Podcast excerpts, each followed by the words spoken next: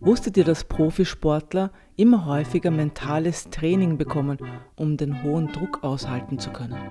Dann hast du irgendwie schon so das Gefühl, ui, jetzt noch 10 Minuten, dann Elfmeter schießen. Willkommen zum Podcast Miteinander. Mein Name ist Patrice Fuchs und in diesem Podcast spreche ich mit Expertinnen über das gute Leben oder wie wir miteinander besser zusammenleben können. Heute geht es um das Miteinander im Sport und wie man Sportler mental stützen kann. Miteinander wird von Familie Rockt in Zusammenarbeit mit Coca-Cola produziert. Wir sprechen heute im innovativen Salzburger Wellness Hotel Gerl Wer sind meine Gäste? Ich heiße Johanna Bramstaller und komme aus Vorarlberg und bin Sportler bei Special Olympics Österreich. Was und sportest du? Meine Sportarten sind Skifahren, Schwimmen und Golf. Ah, Ja. drei Sportarten. Ja.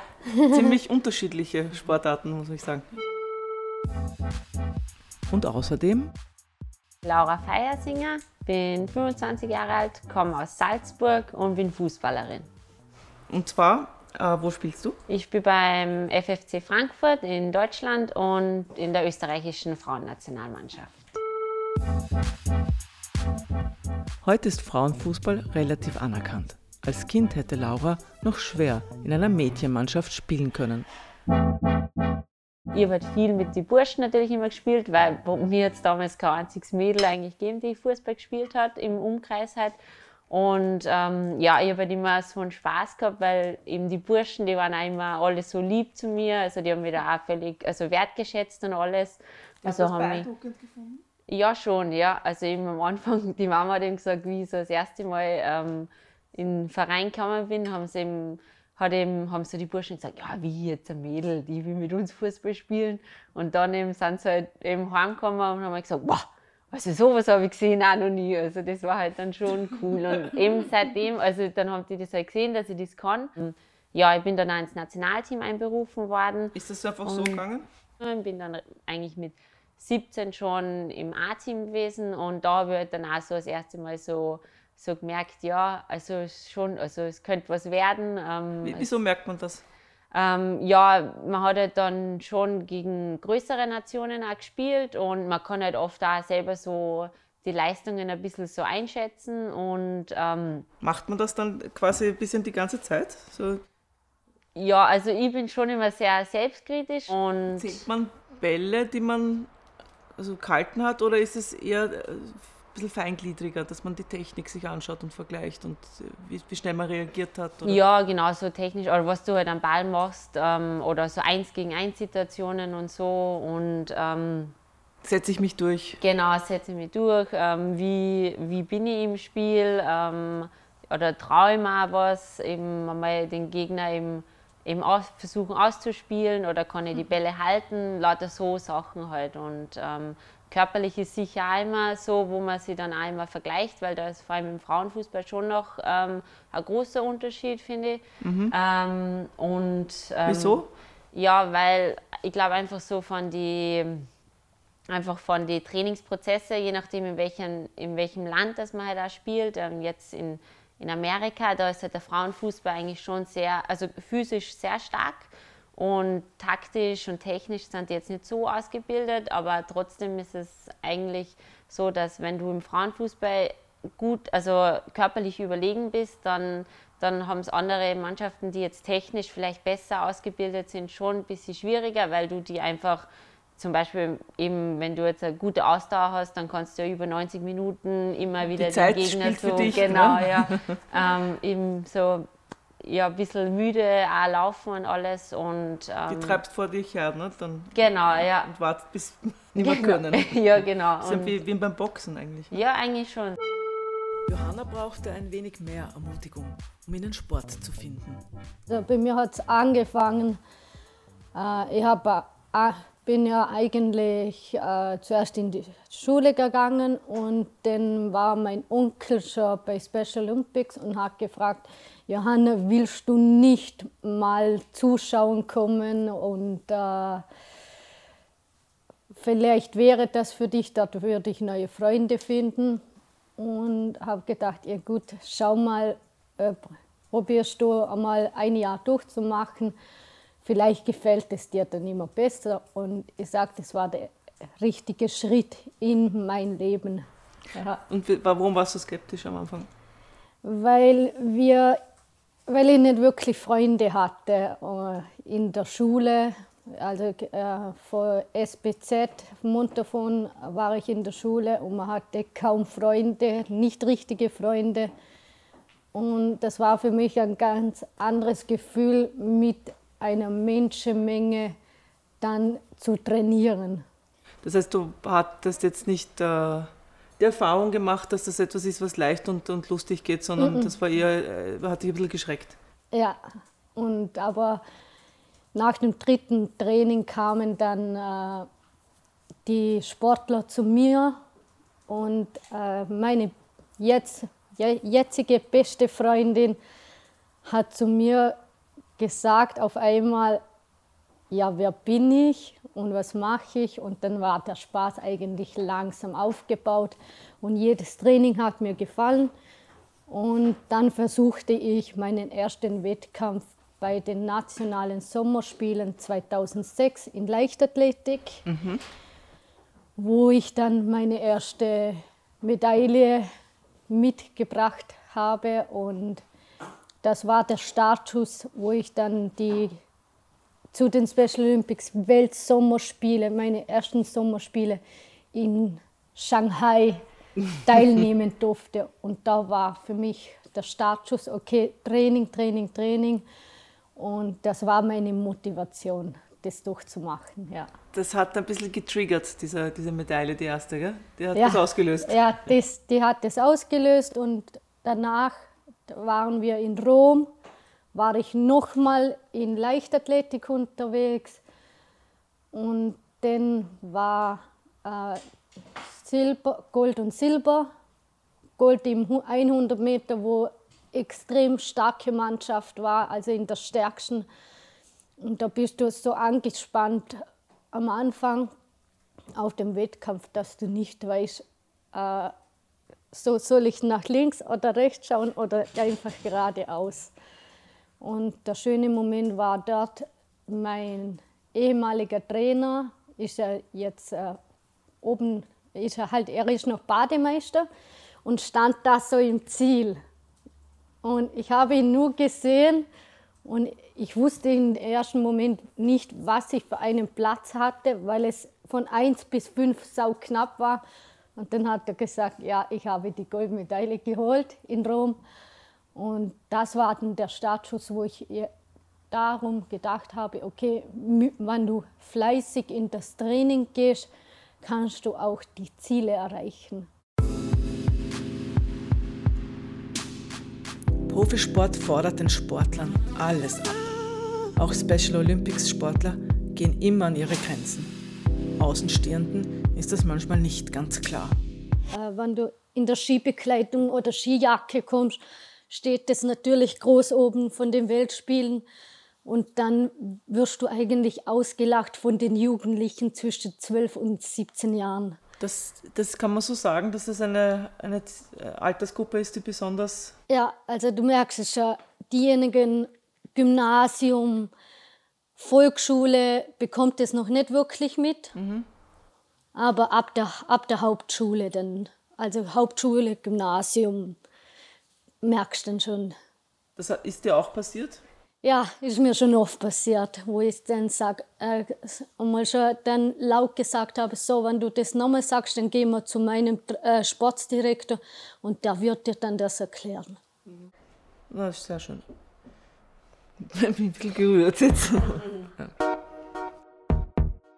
Im Fußball herrscht Fair Play, was aber nicht bedeutet, dass man nicht um den Sieg kämpft.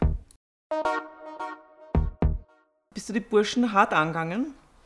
als Kind schon? Also wenn du mit denen gespielt hast, dass, also dass du ein bisschen auch gefault hast und. Ja, das schon. Also das war eigentlich, also habe ich mir da nie so Gedanken drüber gemacht. Ich wollte immer einen Ball haben und das war mir dann egal, wie ich den geholt habe, solange es halt fair war. Aber ich war jetzt nie so eine, die immer richtig so den Körperkontakt so extrem gesucht hat. Ähm, aber ja, eben bis zur U15 habe ich bei den Burschen gespielt ähm, und dann musst du auch als Mädel ähm, ist halt dann, musst du halt den Schritt machen in Richtung Frauenbereich, weil ich habe halt dann selber auch einfach gemerkt, dass die Jungs auf einmal sind in die Höhe geschossen. Und Über den Sommer. Genau, ja, eben so aus nichts so und da ist halt dann schon schwer, wenn du oder wird schon sehr schwer sein, wenn du länger noch als Mädel beim, bei den Jungs spielst, weil das einfach dann so körperlich so große Unterschiede sind und du einfach da kaum mehr Chance hast. Allein die Körpermasse, ne? Genau, ja, das ist, und eben wenn der dann einfach seinen Körper hinstellt, also da könnt ihr dann wirklich machen, was ihr will, da, mhm. da hast du keine Chance, das ist, ja. Und äh, trainiert ihr ähm, eher Technik oder eher Muskeln? Also was würdest du ähm, sagen? Also unsere Saison ist immer ähm, gesplittet eigentlich. Also wir haben zweimal haben wir so eine Sommerpause oder, oder eine Sommerpause, eine Winterpause. Und nach der Pause geht es ja meistens in die Vorbereitungsphase, die ist dann so oft so sieben, acht Wochen, da bereitet man sich dann auf die Saison vor. Und da macht man schon viele Läufe, genau, hauptsächlich im Kondi.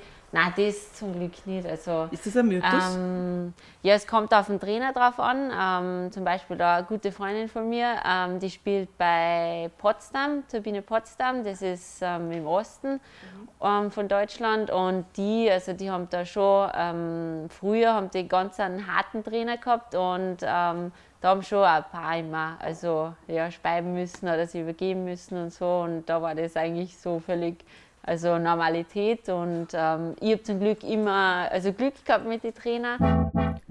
Johannas Beeinträchtigung umfasst unter anderem ihre Sicht und ihr Gleichgewicht. Umso mehr Mut und Konzentration fordert ihr eine Skiabfahrt ab. Ja, also gerade am Skifahren und egal was mit Laufen zum Tor hat. Also wenn ich vor dem Start stehe, denkst du schon, so, ich hoffe, ich komme gut runter. Ich weiß, ich muss Vollgas geben äh, und ans Limit gehen. Aber es kann blöd ausgehen und du fliegst raus und brichst dir das Bein oder das Band oder irgendetwas. Also du musst ans Limit gehen, aber das mit Vorsicht. das ist ein blöde, blödes ja, Dilemma. Also, ne? Ich riskiere eigentlich immer. Also ich weiß, es könnte mal was passieren, aber also dieser Gedanke darf nicht dabei sein. Das heißt, die Vorsicht, die muss automatisiert laufen, ne? Ja, halt ähm, nicht geplant. Vor also. dem Start denkst du schon, weil wenn du den Hang nicht kennst und er ist steil, weißt du, du musst äh, voll riskieren. Aber wenn du zum Beispiel zu fest in den Innenski gehst, kann, kannst du dich verreißen und du liegst da, ja. Das sind so Millimeterentscheidungen. Mhm. Aber Gott sei Dank ist bis mir jetzt noch nichts wirklich Großes passiert. Wie schaut es mit dem Geld im Frauenfußball aus? Frauenfußball wird jetzt doch populärer, überhaupt Frauensport, glaube ich, mhm. steigt ein bisschen in der Wahrnehmung.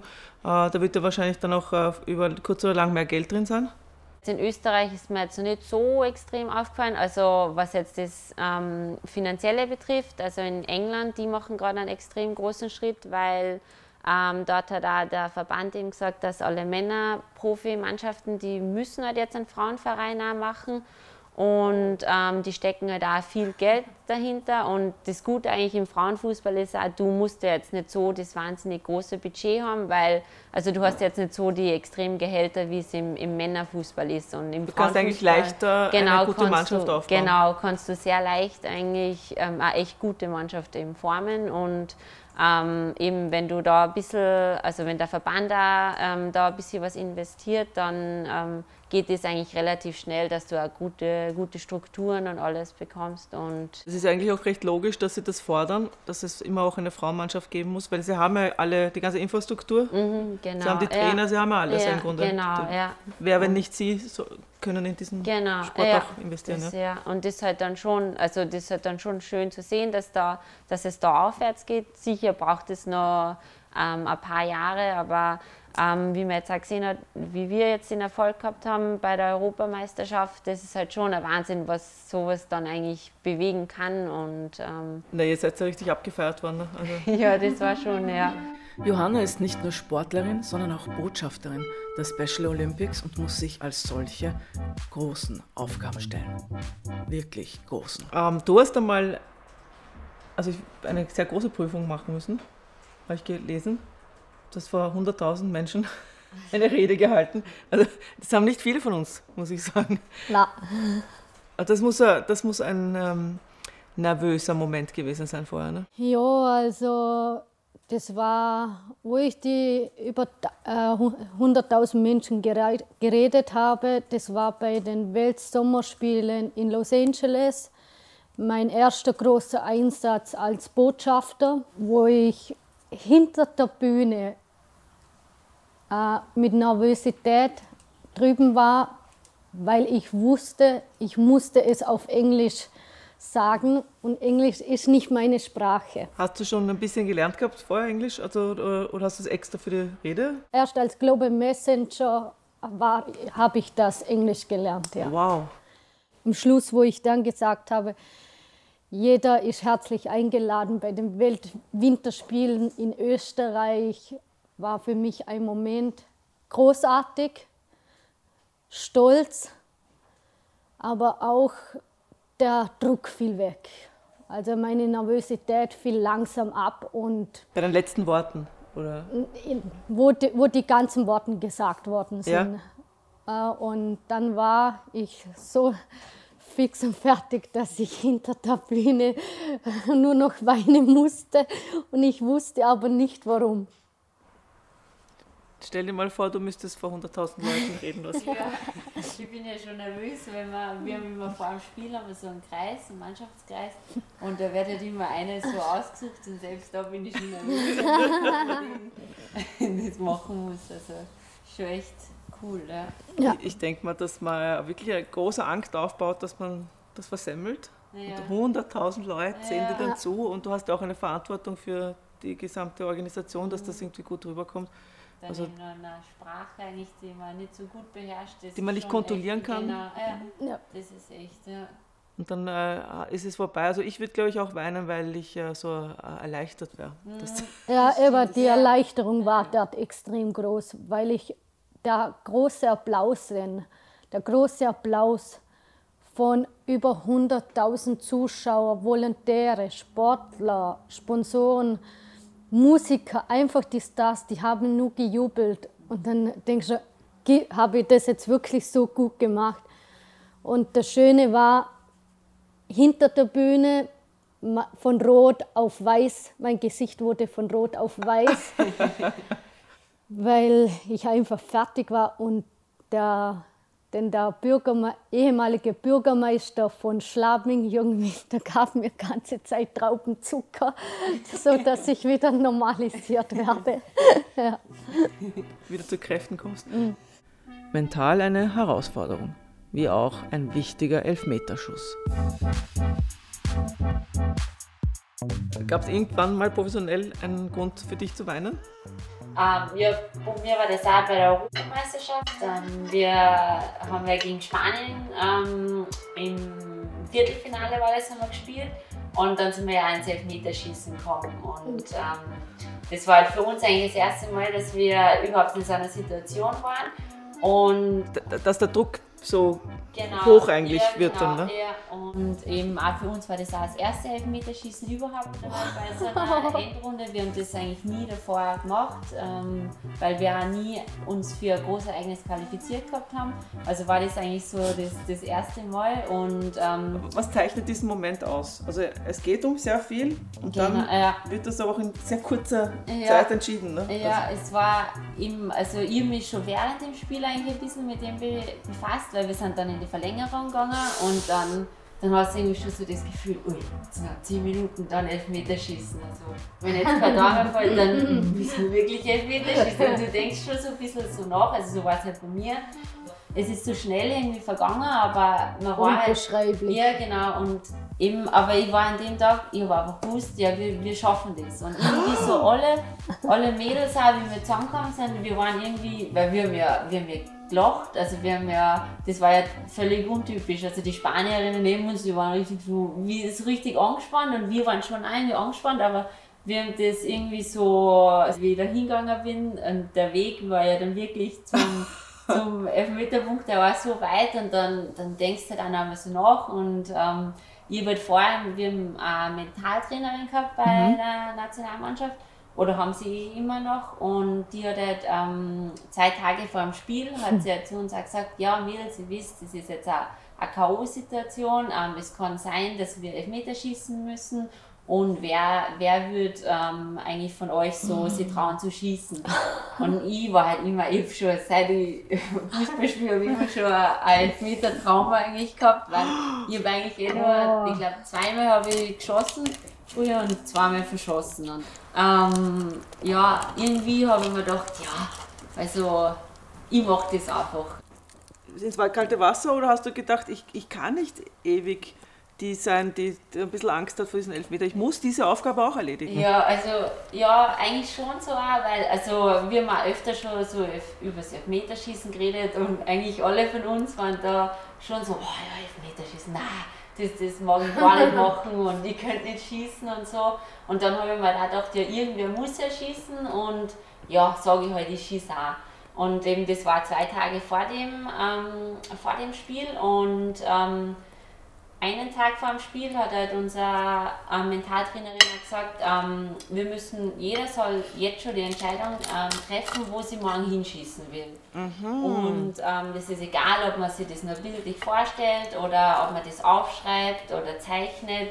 Und ich bin halt dann wirklich einen Tag vor dem, also vor dem Spiel bin ich im Hotel ähm, gesessen. Wir haben damals so ein Buch mitgehabt, so ein eigenes Mentaltraining-Buch. Oder ein Tagebuch war das für uns eigentlich. Und ich bin halt dann am Tag davor, vor dem Spiel, bin ich halt dann immer am Abend ähm, im Hotel gesessen, in meinem Zimmer und habe halt dann einzeichnet, wo ich, wo ich morgen hinschießen will. Und, ähm, so mit, mit, mit Schatten und. und ähm, nein, so gut kann ich nicht zeichnen. ich habe einfach einen Strichmaler hinzeichnet und ähm, ja, eben wo der Ball halt hingehen soll. Und ähm, wie ihm dann am nächsten Tag der Moment war, ähm, habe ich mich halt dann im Kreis, vor allem Elfmeterschießen, habe ich mich dafür halt entschieden, dass ich, dass ich auch schießen will. Und ich war halt dann ganz die erste Spielerin. Und ich weiß halt noch, ähm, wie es dann losgegangen ist. Dann bin ich halt von den Mädels weg und bin halt Richtung Tor hin. Und ich habe halt immer gesagt, oben links, oben links, oben links. Also ich habe an gar nichts anderes eigentlich so gedacht, sondern nur, wo ich halt hinschießen Ist das wichtig, dass man was hast, hat zum Festhalten? Ja, schon. Also, Wenn du ja. planlos dorthin gehst, dann genau, kann das ja, nichts werden. Ja. Und ich halt wirklich, ich weiß nicht, wie oft sie es gesagt haben, ich oben links, oben links.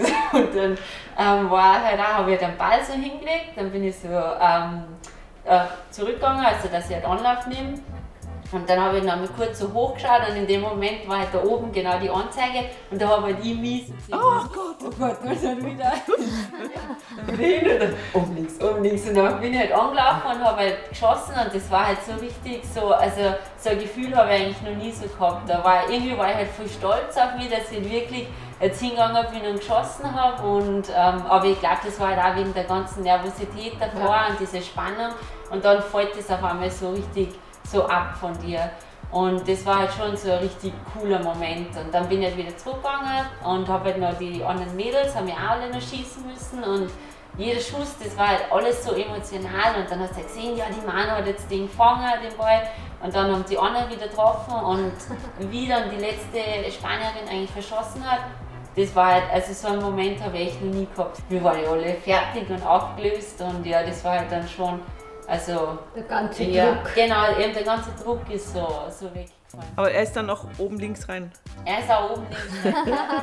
ja, ja, so. Wie groß war die Chance eigentlich, dass du den nicht triffst? Was ja, ähm, also eigentlich, wenn man so denkt, so ja, Elfmeter, das ist ja eigentlich voll, eigentlich ist es ja wirklich leicht, dass du den, den, den Ball da irgendwie reintriffst ins Tor, aber eben du hast halt einfach so viel Druck, es geht um so viel und irgendwie, wenn du dann davor stehst, dann das Tor wird immer kleiner, die Torfrau schaut so riesig aus und ähm, ich habe eh versucht, ich dass weiß, ich, dass ich oben links ja, ja, und ähm, das ist eh, also ja, ich glaube, beim Elfmeterschießen ist dann eh so viel dann auch so ein bisschen Glück ist halt auch dabei, ja. weil es, du musst nur einen Ball irgendwie schlecht treffen oder eben zu weit, also hinten, die hinten hineinlehnen, dann geht er drüber und ähm, von dem her, also ist das schon, ja. Was wäre wär passiert, wenn du den nicht, also ja. genau in dem Moment ja. irgendwas gewesen wäre, dass du den halt zufälligerweise nicht triffst. Aber halt genau in dem wichtigen Moment. Was, um, ähm, was glaubst du? Ihr hättet wahrscheinlich nie mehr wieder Elfmeter Enttäuscht. Da hätten sie nie mehr, glaube ich, ähm, ja, mitzählen können, dass ich mal wieder den mhm. Elfmeter schieße. Hört ihr auch Musik, wenn ihr reingeht auf den Spielplatz? Mm, schon, ja, ja, eigentlich schon. Also auch vor den Spielen und so, wenn wir jetzt eine Busfahrt oder sowas haben, dann höre ich eigentlich schon immer gern Musik. Ähm, jeder für sich oder habt ihr? Ähm, vor dem Spiel eigentlich immer jeder für sich und sobald wir dann in der Kabine sind, ähm, haben wir so eine große ähm, Box und ähm, da haben wir dann meistens auch, ähm, meistens ist immer dieselbe, die dann die Musik auflegt oder wir sagen halt dann, haben immer so Liederwünsche und ja. Wie zum Beispiel? Ähm, also, ja, während der Euro haben wir viel diesen Johnny Depp da, da gehört, also eigentlich so was hören wir denn immer? Ähm, ja, wild durcheinander eigentlich. Also Schlager hören wir ab und zu sogar. Ähm, dann während der Euro hat es ja auch so, so, ein Lied gegeben von uns, das haben wir uns dann auch angehört und haben es halt so mitgesungen. Und es ist halt eigentlich immer so. Was passiert vor dem Match? Aber ist es eher peppend? Ähm, schon, also ja. nicht so, I'm a loser, baby. Nein, das, kill me. Nicht, nein. Also, nein, eben eher peppig, würde ich sagen, ja. Und bei dir? Ähm, Anfang ein bisschen rockiger, so wie ACDC mit Howwave und äh, oder Rammstein und so. Aber wenn ich zum Beispiel, ich selber weiß, ich habe keinen ersten, den ersten Durchgang vermasselt, dann probiere ich. Mozart. Äh, nein, nein, schon halt in so eine komplett andere Richtung. Also kann sagen, vom Lenny Kravitz oder also die andere moderne, moderne Seite zum Hören. Also, also wenn du quasi schon ein bisschen ähm, eine, also, also, wenn ich wütend bin ja. zum Beispiel, dann höre ich eher die freundlichere Musik. Freundlichere Musik, genau. äh, wo ich gesagt okay, wenn ich das höre, dann komme ich runter. Mhm, dann öffnet sie, öffnest du dich mental wieder. Ja, wie, eine, eine oder R. Kelly, äh, R. Kelly hat wunderschöne Lieder. Und I, I believe I ja, genau. Fly so. Einfach die Lieder, wo im Gedanken eh auch noch etwas bedeuten. Mhm. Ja. Dann äh, gehst du in die andere Gedankenswelt und kannst in dem Moment auch abzuschalten und dich. Du gehst weiter in die Sackgasse, ne? wo es ja. eh schon nicht gut geklappt hat. Ja. Also vor dem Start rockig und sonst ruhig. Wie trainiert man besonders effektiv? Aber wichtig ist so, dass äh, wenn du Training hast, äh, dass auch den der Trainer ein Video aufnimmt mhm. oder ein Foto macht. Okay, das muss ich da noch verbessern. Also dass der Sportler das auch selber sagt, wo hat er seine Schwächen und wo muss er noch dran schaffen. Also Videoaufnahmen von einem selber ist ja die höchste ja. Form der Reflexion. Ne? Also ja.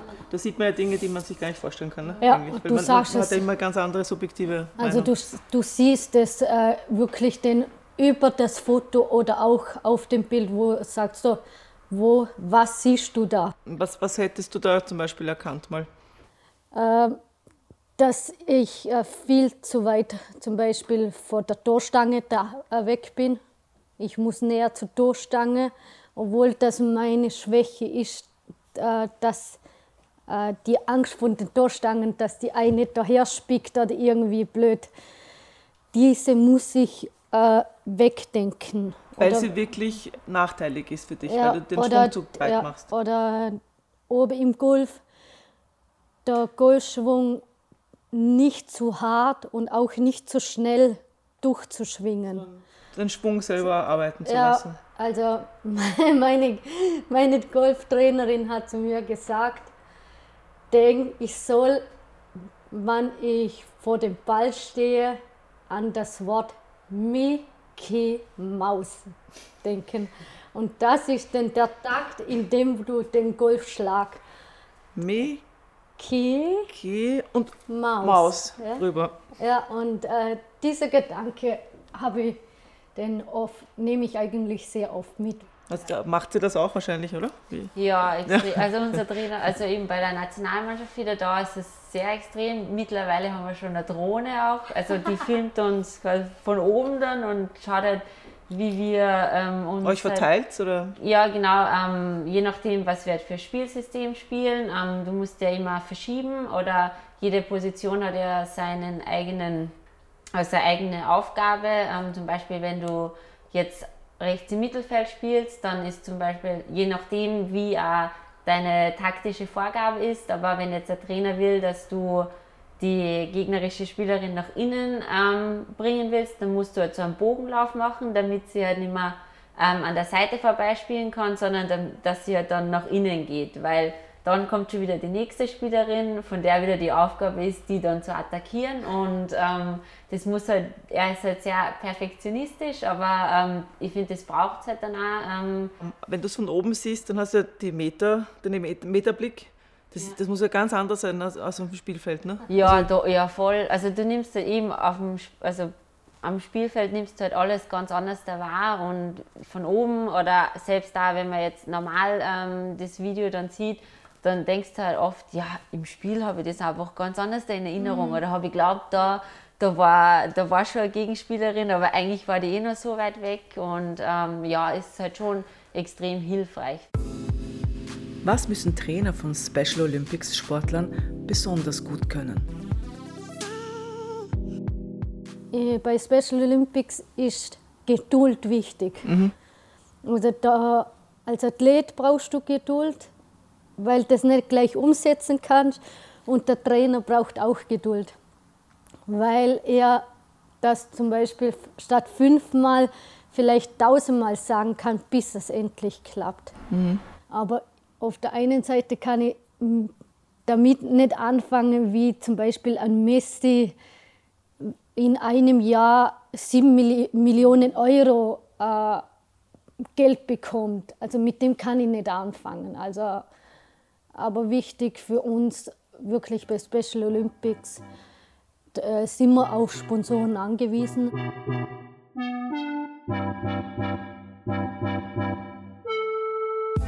Im Rahmen jedes Podcasts schenken wir einen Jahresbedarf an Getränken aus dem Hause Coca-Cola. Das können auch Biolimonaden sein oder andere Getränke auf pflanzlicher Basis. Und wen wir beschenken, das entscheiden unsere Gäste. Eigentlich hätte ich jetzt an fast meinen Chef gedacht. An meine Firma. Erzähl, was ist das für eine Firma? Aha, Also ich arbeite in St. Gallenkirch im Sozialzentrum. Und äh, mein Chef betreut drei Häuser momentan. Und er ist selber Sportler. Und ich mag meinen Chef wahnsinnig gerne. Er hat ein- eine liebevolle Art. Und, und, ähm, und er gibt mir auch immer frei, wenn, für die kurzen erzähl, Firma?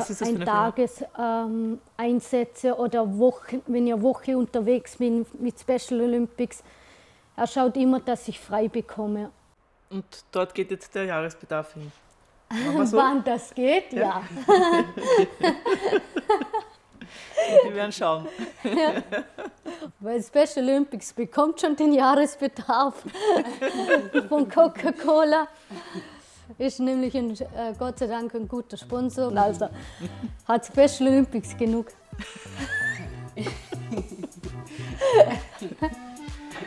Okay, na danke vielmals. Dann danke haben wir den Podcast im Kasten.